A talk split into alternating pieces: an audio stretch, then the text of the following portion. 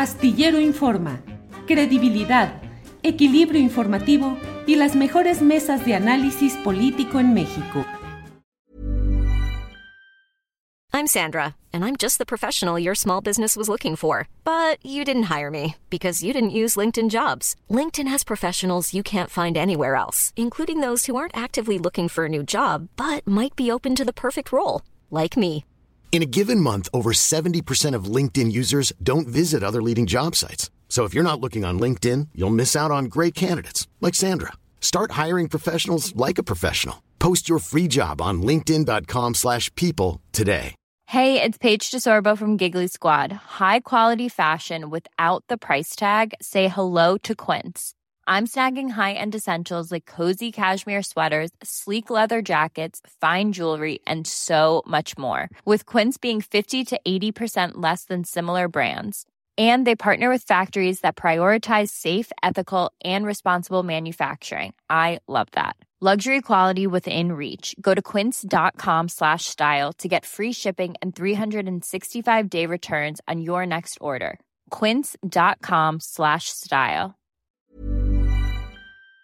Hoy es martes y ya sabe usted que los martes se platica con Carolina Rocha. Así es que vamos ya con Carolina. Buenas tardes. ¿Cómo estás, Julio? Yo aquí me andaba quebrando la cabeza en lo que los escuchaba ¿Por y así qué? en el resumen de la mañanera. Qué importante hacer un resumen de la mañanera. Se dicen tantas cosas, eh, este, eh, cambian ta- tanto la visión del país de un día al otro. Este, el discurso del presidente siempre es el mismo y a la vez no, Julio. O sea, yo la verdad es que ya me di cuenta, le gusta repetir ciertas cosas, pero luego como que cambia de opinión, medio rectifica. En fin, eh, es tortuoso ver la mañanera. Yo ya lo que voy a hacer es arrimarme a Adriana Buentello contigo y ya que me hagan el resumen ejecutivo, sacan lo, lo- lo que hay que destacar y, uno deja de derramar bilis, porque este pobre país ya está partido por la política y por la bilis, ya déjenos en paz, déjenos vivir. Sí, fíjate que realmente es, eh, mira, más allá de filias y de fobias, yo suelo decir, ¿cuándo habíamos visto un presidente de la República que tuviera la respuesta, los datos, las comparaciones, los números adecuados respecto a un montón de temas? Más allá, insisto, de filias o de fobias, a mí sí me impresiona que el presidente de la República aborda el tema de las carreteras y te dice tal porcentaje y estamos en tal lugar y estamos construyendo esto y falta en, tal tramo, es lo que falta, cuestión de petróleos, de refinería. Desde luego me parece a mí que es alguien que está muy metido en su trabajo, que sí está al tanto de los detalles y que está eh, mandando, coordinando las cosas que se dan ahí. Y lo otro son esos entretelones de la visión política, de la postura ideológica, de los guiños, de los anzuelos, de los engaños que les lanza también a sus opositores o adversarios, Carolina. Las cuqueadas que les lanza. Sí, Y, sí, y sí. tienes razón, sí, sí, sí es un presidente que sabe mucho de historia, este, que está informado, pero está informado solo de lo que le interesa y le importa y lo que considera que es un tema. Porque en otros está muy desinformado y no le importa decir cualquier barbaridad, y eso es real, cualquier barbaridad, desde el púlpito, no sé cómo llamarlo, desde ese micrófono que tiene en, en- Palacio Nacional. Entonces es como un poco eh, eh, el, el doble filo. Tú todos los días, Julio, tienes un programa de una hora y media y yo no sé, pero agarras tu computadora, eh, recurres a datos, ha- haces obvio uso de tu cultura, de, todo el bagaje que tú tienes, pero de alguna manera te aterrizas y buscas y consultas con la verdad. El presidente es tan ideológico y le gusta llevarnos tanto este territorio de los conservadores, no conservadores, de las visiones, de transformar, de transformarse o no quererse transformar, y este, que, que, que de pronto, pues ni siquiera, no sé si tú te has fijado, ¿lo has visto alguna vez con una hojita? Eh, No. O con algo en el que consulte realmente el dato. La, mera verdad es que también dice mentiras al por mayor, como también suelta ataques al, al por mayor. Pero qué interesante lo que decía Adriana de transformarse casi, casi o morir. Y el día de hoy en la mañana, que estaba yo viendo esto, dije, híjole, llevamos cuatro años del gobierno de Andrés Manuel López Obrador, este, un gobierno muy complicado porque yo creo que sí le ha tocado la crisis mundial más, más brutal, al menos de mi generación. Este, porque en la mía ya se nos, se, nos, se nos olvidó un poquillo todas las devaluaciones, ¿me entiendes? De Echeverría y esas cosas, pues eh, la vivieron mis papás, pero yo no tanto. La de Cedillo en la universidad, eh, si era un estrés, te preocupabas en si ibas a poder este, seguir en una escuela privada o no, eh, pero fueron filones. Ya como adulto, en realidad, este, pues este es el, momento más brutal para el mundo entero y le tocó al presidente. Pero también, aunque uno sepa que ha habido un entorno muy adverso, Julio, eh, yo decía, bueno, ¿y de qué transformación habla exactamente el presidente López Obrador? Con todo y el gran beneficio de la duda que yo le quiero tener, este, volteas a ver las cifras de inseguridad y de extorsión, de personas desplazadas, eh, volteas a ver las cifras de crecimiento, ves que el día de hoy se dieron datos adelantados de crecimiento, la economía avanzó 2% y, y de hecho se tomó como una buena noticia pero yo no puedo evitar recordarme de Andrés Manuel candidato, porque era un gran candidato, un muy buen candidato, que bien hacía campañas, y, decía que sí se podía darle la vuelta al problema de la inseguridad, ¿te acuerdas, Julio? Tan así que cuando llega su primer secretario de Seguridad Pública, que era Durazo, que ahora es gobernador de, de Sonora, este, prometió que en dos años iban a tener resultados, ¿no? que ibas a sentir distinto al país. Y no, no hay. Y claro, el presidente tiene mucha razón en decir que le heredaron una cosa espantosa. Todo eso es, es real, ¿eh? Pero cuatro años de gobierno y no puede haber un cambio ligero en ello. Este, ayer veía los noticieros y había mucho énfasis en, en, en, esta disputa allá en Durango de que si deben de ir o no los médicos a estas zonas peligrosas. Evidentemente yo creo que es una cuestión de que si quieren ir o no quieren ir, porque somos un país libre, este, estudiantes que hacen su servicio social y eligen dónde hacerlo. Habrá quien tenga la vocación y se atreva a hacerlo porque les importa que hay una población en zonas remotas, allá en Durango, en Chihuahua y demás, que no solamente son víctimas de la violencia, sino que también serían víctimas del olvido completo de la autoridad y que ni siquiera podrían tener acceso a una medicina o un médico. Este, les parece atroz y van porque existe la vocación. Pero lo que yo ayer justamente pensaba también, decía, bueno, no es que esté peor el sistema de salud que como lo dejó Enrique Peña Nieto o, el calderonismo que, que, además inventó, que había hecho del seguro popular era la gran cosa y que se cubrían todas las medicinas, como te insisto, yo hice muchos reportajes, y más allá de cifras, porque les encantaba decir, hay millones de personas inscritas al seguro popular. Y entonces luego veías, ¿inscritas a qué? Ah, a clínicas fantasmas, a lugares que no tienen médicos, a este, clínicas que no tienen aparatos, a tratarse con, con ¿te acuerdas? Decíamos ingenieros agrónomos, este, eso ha cambiado, no tampoco, pero yo sí recuerdo que el presidente Andrés Manuel López Obrador prometía que eso podía cambiar. Este, y yo sí creo que cuatro años, Julio, eh, deberían de ser suficientes para empezar a sentir que el, país está tomando otra ruta y desgraciadamente eh, somos un país atorado en una realidad atroz de inseguridad, de falta de servicios de salud. Claro que han mandado muchísimo dinero, claro que se, se están dando becas, pero no ha cesado la deserción escolar. Este, la tiene la culpa toda el presidente López Obrador. Estamos condenados no sé, yo creo que son cosas que nos vamos a tener que responder los mexicanos con mucha seriedad, pero la realidad es que como candidato el presidente se sentía más seguro de poder lograr cambios que yo creo que hasta ahora no han llegado. Eh, llegarán con el tren Maya, que, el día de hoy se dijo que es un tema de seguridad nacional, eh, seguir con esta construcción, ¿le va a cambiar el rostro a México con el tren Maya? Pues no sé, Quizás al, sur, sureste le, puede cambiar un poco la circunstancia económica, sí. Este, ¿Es un tema de seguridad nacional? Pues la verdad es que no, Julio, nos decimos tantas mentiras, de verdad, yo ya estoy un poco cansada de esa. Como también creo, es un ecocidio que sigan con la construcción del tramo 5 del tren Maya, te digo algo, no soy experto, pero no creo que sea un ecocidio, no creo que en ello termine. Yo sin ser un experto, hace ocho meses, y ahorita te voy a ceder ya la palabra porque hasta me canso de oírme. Con no, no, no, dale, adelante.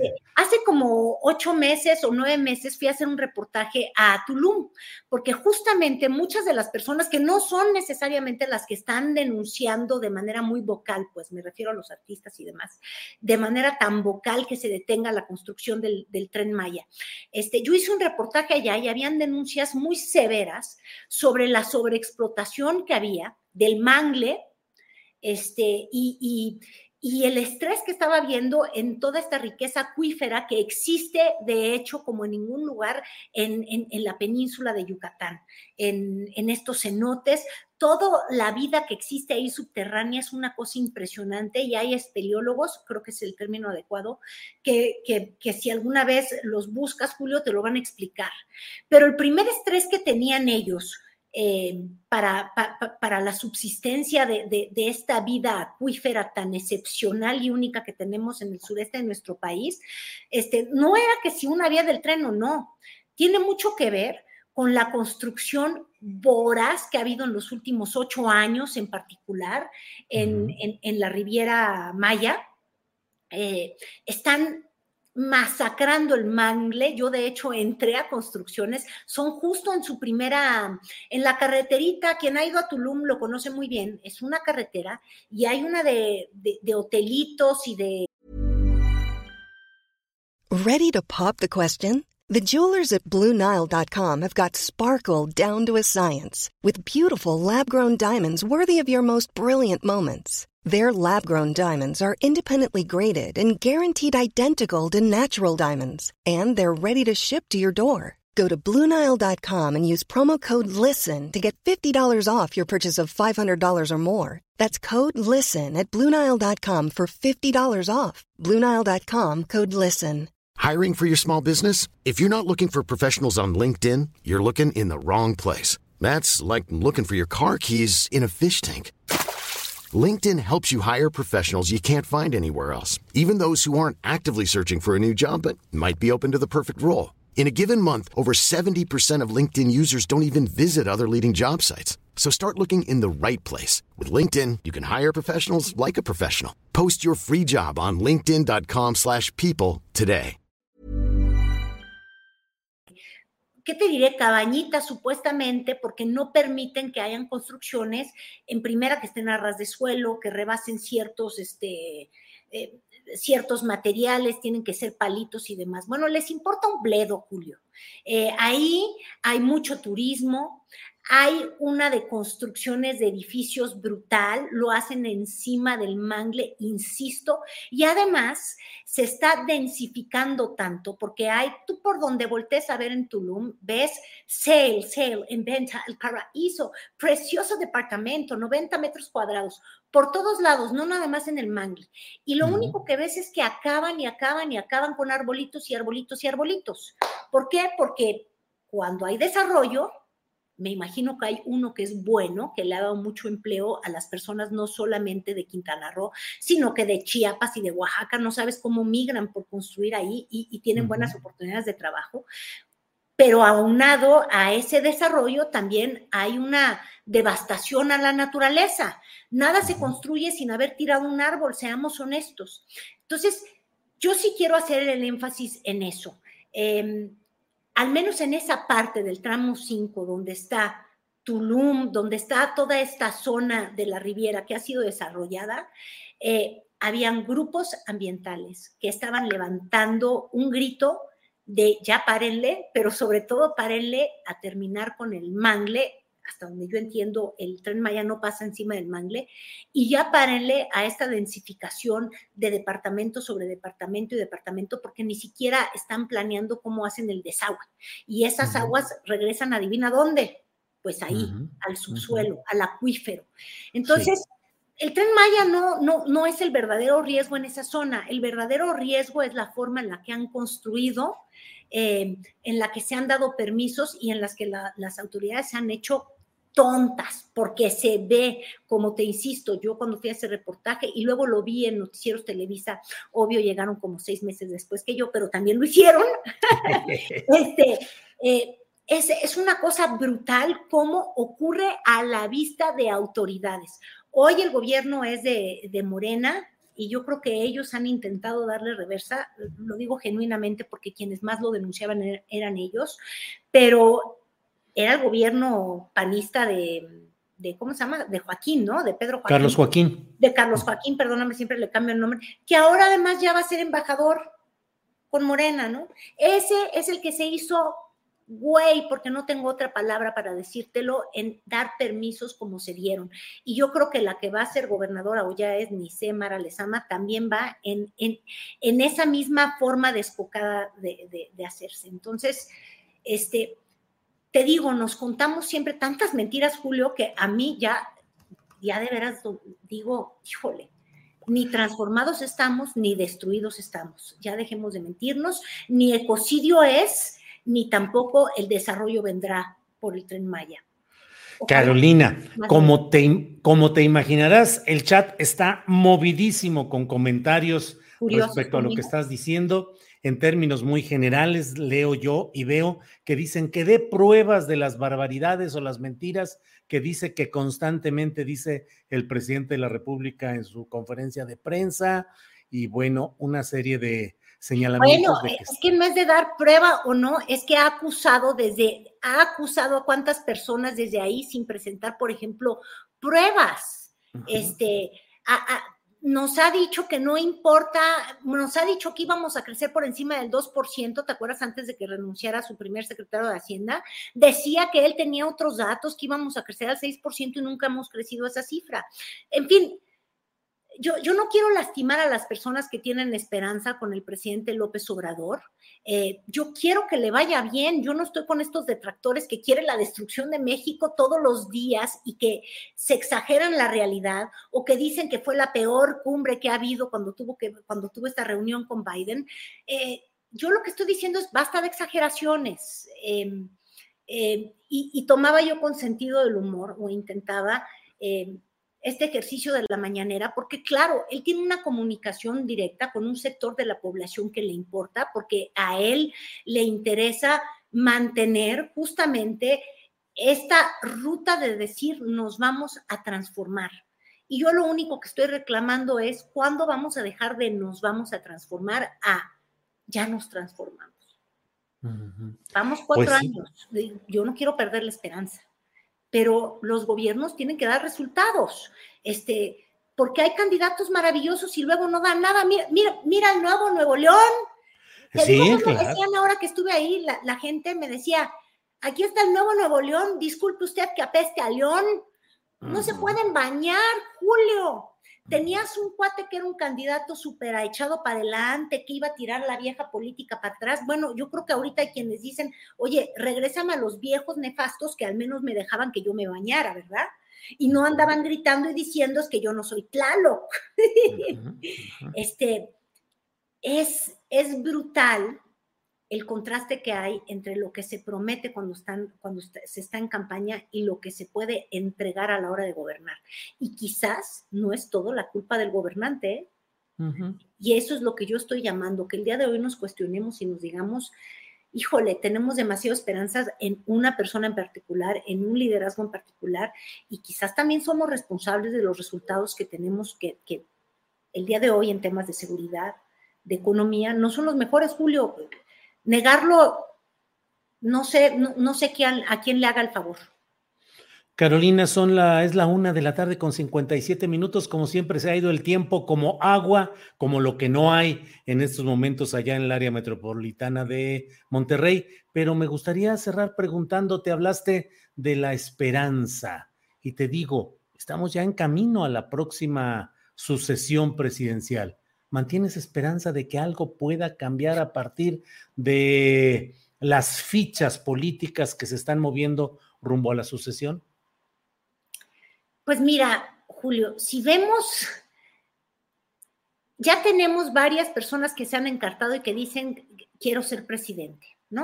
Eh, tenemos al secretario Marcelo Ebrard, que ha dado algún resultado como secretario de Relaciones Exteriores, habrá quienes digan que sí, ha tenido estas cumbres exitosas con, Estados Unidos, que es el principal socio comercial, eh, ha querido tener un liderazgo regional, alejándonos de esta visión tan siempre pro-yanqui y diciendo, oigan, la OEA no es la gran cosa, este, obstinándose en en enfrentar a, Estados Unidos diciendo, oigan, ustedes no pueden decir en, un órgano que, quiere favorecer lo multilateral quiénes pueden estar presentes y quiénes no, porque no hay nada más antidemocrático. En fin, ahí hay resultados, ¿no? Este, pero él no ha dicho por qué quiere ser presidente. ¿Tú se lo has escuchado o qué es lo que él haría? De México, porque todo el mundo dice continuar con la transformación y yo sigo preguntando a qué se refieren exactamente de transformación, qué es lo que ya se nos transformó. Este, Hay cosas que sí, ¿no? La austeridad quizás es un estilo del presidente López Obrador. Ojalá eso se quede. ¿eh? Eh, te acuerdas estos viajes faraónicos y el despliegue del poder y la prepotencia y la arrogancia desde el primer líder del país, que es el presidente, bueno, eso sí lo ha quitado el presidente López Obrador. Eh, qué bien. La corrupción de Tajo, pues no estoy segura. Em, pero bueno, Claudia Sheinbaum también dice que quiere ser y que también se ha atrevido a usar esta frase de que ya es tiempo de las mujeres, ¿verdad? Yo creo que ya es tiempo de que nos gobiernen. Ya olvídate, no es una cosa de género. Este, pero ¿por qué pues no estoy segura, no estoy segura porque también yo no veo una gran obra en la Ciudad de México, este, una gran refacción a la línea 1 del metro, sí, este, es pues, un teleférico, no acabo de entender. Ricardo Monreal está furioso porque no lo encartan y él dice que él es muy capaz, pero no entiendo de qué es capaz exactamente. Tú lo has tenido varias veces en entrevista. ¿Y por qué México lo está esperando con tanta fe?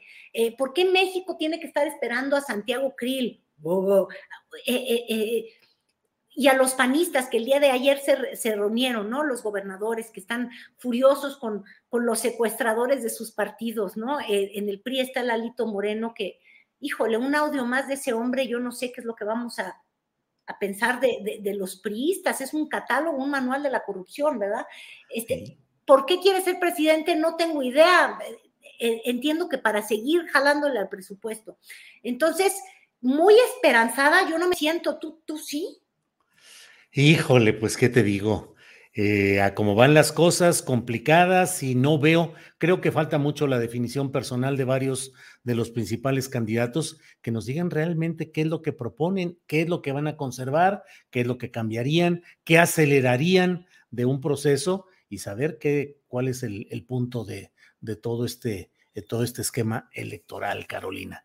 Pero pues entre estas y muchos otros temas, ya sabes que eh, hay polémica, hay discusión, siguen ahí eh, fuerte. Ay, que no se me enciendan, chat, amable, amable público de Julio Astillero, no se me enciendan. Yo lo único que, que invito es que que abracemos la diversidad, que comprendamos que no todo mundo percibimos la realidad de la misma forma y está bien, y que todos nos esforcemos por un mejor país, que apoyemos al presidente en la búsqueda de mejores resultados para el país, pero también detengamos al presidente cuando no nos esté llevando por esa ruta. Este, no creo que existan no, creo que exista un humano que pueda darnos todas las respuestas y, tenemos que empezar a tener la esperanza puesta en nuestro esfuerzo individual y sumar colectividad, ya no nada más en un liderazgo, porque, ay, ¿cuánto hemos apostado a eso y nada más no? Carolina, pues hoy sí ha sido un día intenso, has mantenido una postura que desde luego es polémica, has hecho reflexiones, llamados y bueno, pues esperemos a ver eh, qué sigue, qué se acumula para la próxima semana. Y por esta ocasión, pues Carolina, te doy las gracias como siempre, eh, a reserva de lo que desees agregar. Nada, Julio, muchas gracias, te mando un abrazo y, pues nada, nos vemos la próxima semana y espero que no se me enardezcan tanto y simplemente estemos eh, estemos a favor de, de, México, simplemente eso, ¿eh? y que no es estar en contra del presidente ni adorándolo a la vez, es simplemente tema por tema. Carolina, muchas gracias y nos vemos la próxima semana. Buenas tardes. Para que te enteres del próximo noticiero, suscríbete y dale follow en Apple, Spotify, Amazon Music, Google o donde sea que escuches podcast. Te invitamos a visitar nuestra página julioastillero.com.